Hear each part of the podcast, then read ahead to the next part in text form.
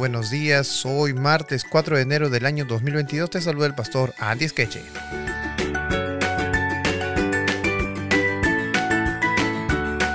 El título para la lección de hoy es Jesús, nuestro defensor.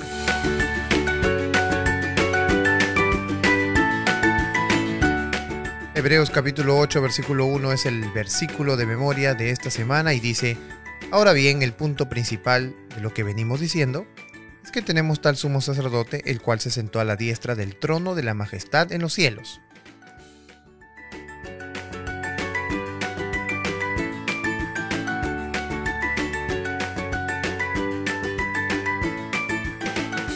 Muy bien, vamos a hacernos una pregunta.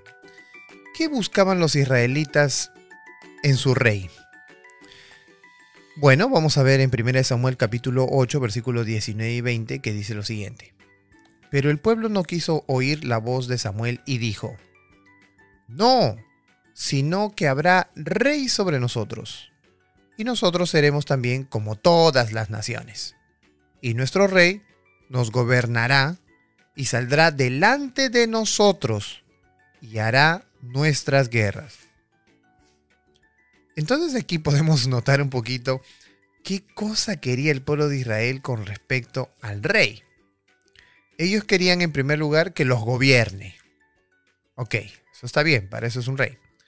Segundo, saldrá delante de nosotros. Esa, frase que nosotros encontramos ahí de saldrá delante de nosotros es una frase que se emplea para representar o para defender, porque noten ustedes que después de esta frase dice y hará nuestras guerras. Es decir, en vez de que nosotros vayamos a las guerras o que nosotros enfrentemos guerras, eh, nuestro rey que vaya con un ejército y enfrente todas las guerras. Entonces tenemos en el rey un defensor.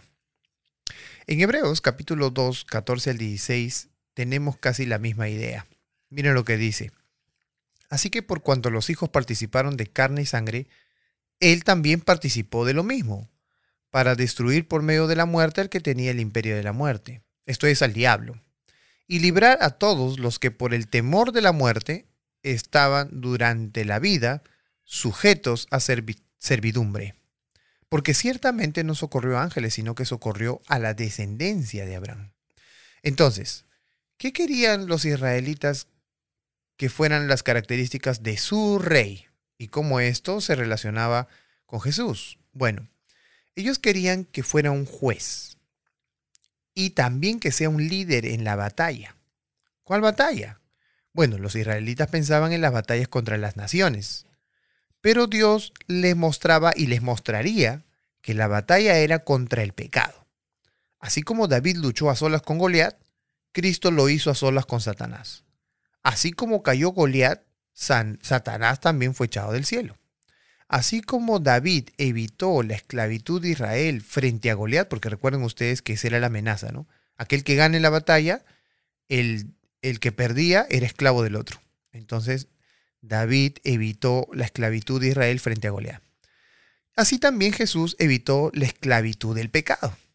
Por lo tanto, David actuó como defensor de Israel, como su representante. ¿Y entonces cómo se describe Dios mismo?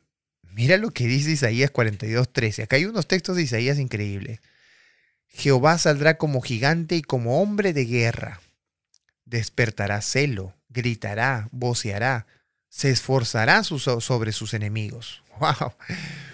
Y en Isaías 59, verso 15 al 20, aún más menciona hechos de justicia, coraza, yelmo de salvación, muy parecido a lo que dice Efesios. Pero ya lo estaba diciendo Isaías con respecto a Dios. Y al término de, ese, de esos versículos, el verso 20 dice, y vendrá el redentor a Sión y a los que se volvieren de la iniquidad en Jacob, dice Jehová. Ahora, nota lo que dice Hebreos capítulo 2, verso 14 al 16. Así que por cuanto los hijos participaron de carne y sangre, él también participó de lo mismo, para destruir por medio de la muerte al que tenía el imperio de la muerte, esto es, al diablo, y librar a todos los que por el temor de la muerte estaban durante toda la vida sujetos a servidumbre. Porque ciertamente no socorrió ángeles, sino que socorrió a la descendencia de Abraham. Qué interesante que hay una eh, una relación directa de Dios luchando, que es lo que justamente querían eh, los del pueblo de Israel sobre su rey. Isaías 49, 25 dice, pero así dice Jehová, ciertamente el cautivo será rescatado del valiente y el botín será arrebatado al tirano. Y tu pleito yo lo defenderé y yo salvaré a tus hijos, dice Dios. Así que Dios es el que pelea nuestras batallas. Dios es el que nos libra del mal. Pero a veces pensamos que como cristianos estamos en un combate solitario frente a Satanás. Pensamos que nosotros tenemos que guerrear. Incluso yo conocí una ex, eh, ex hermana de otra denominación y ella conoció la verdad de la Biblia y asistió a la iglesia y fue bautizada, que ella nos contaba cómo en su antigua congregación los enseñaban a guerrear contra el diablo.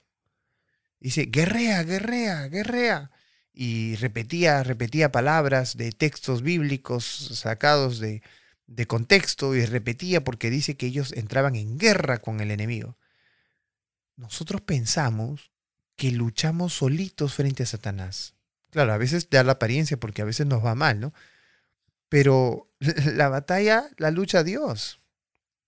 Incluso cuando leemos Efesios capítulo 6, versos 10 al 18, y vemos ahí que también tenemos que usar la espada de la fe, el escudo, perdón, la palabra de Dios, el escudo de la fe, etcétera.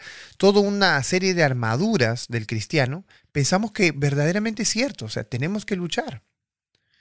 Pero recordemos que cuando David enfrentó a Goliat, quien enfrentó a Goliat fue David, aunque el ejército estaba vestido para la guerra.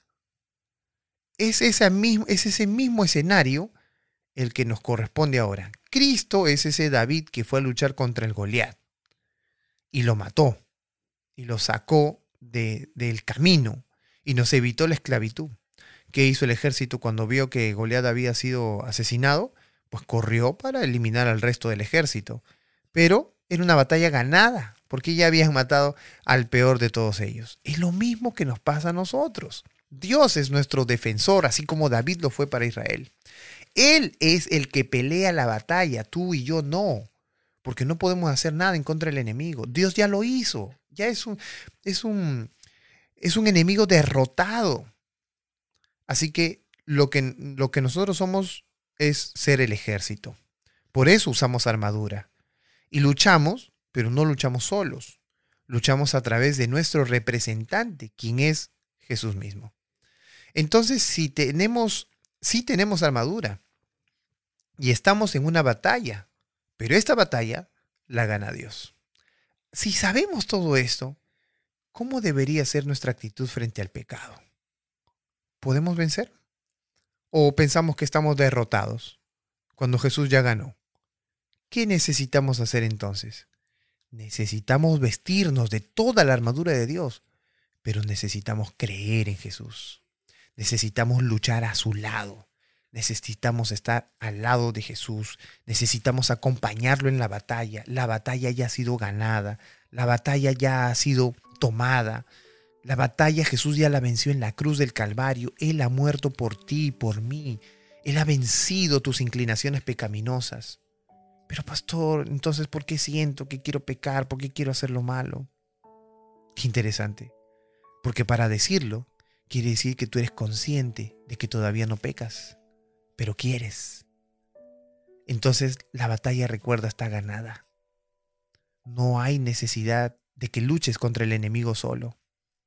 Qué bueno que ahora ya conoces qué es pecado y lo conoces, porque Jesús murió para que tú lo conozcas. Entonces lo que tenemos que hacer cuando conocemos algo es tomar una decisión. Necesitamos tener fe en Jesús. Necesitamos luchar a su lado. ¿Te parece si oramos? Amado Padre que moras en los cielos, hay tantas batallas, tantas guerras, pero una sola se libró en el cielo y tú la ganaste. Hoy el pecado ya ha sido derrotado, ya no es más parte de nuestras vidas. Nos damos cuenta que está bien y que está mal.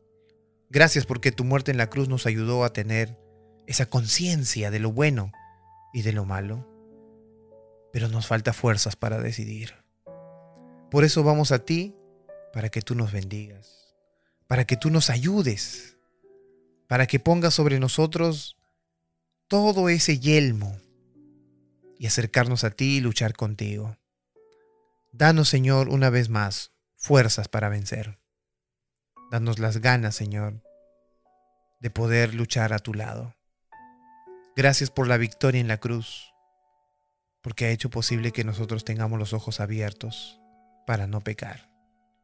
Te imploramos por nuestra familia, por nuestros amigos, pero te imploramos también por nuestra vida, por nuestra mente, donde se lucha la batalla de la decisión.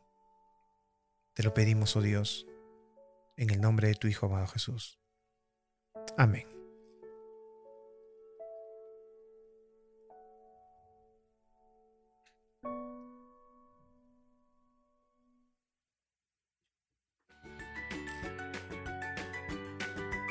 Muy bien, muy bien. Nos vemos entonces el día de mañana a través de nuestro podcast, nuestras redes sociales y también en las radios que están transmitiendo este audio. Que Dios te bendiga y sigamos estudiando juntos la escuela sabática.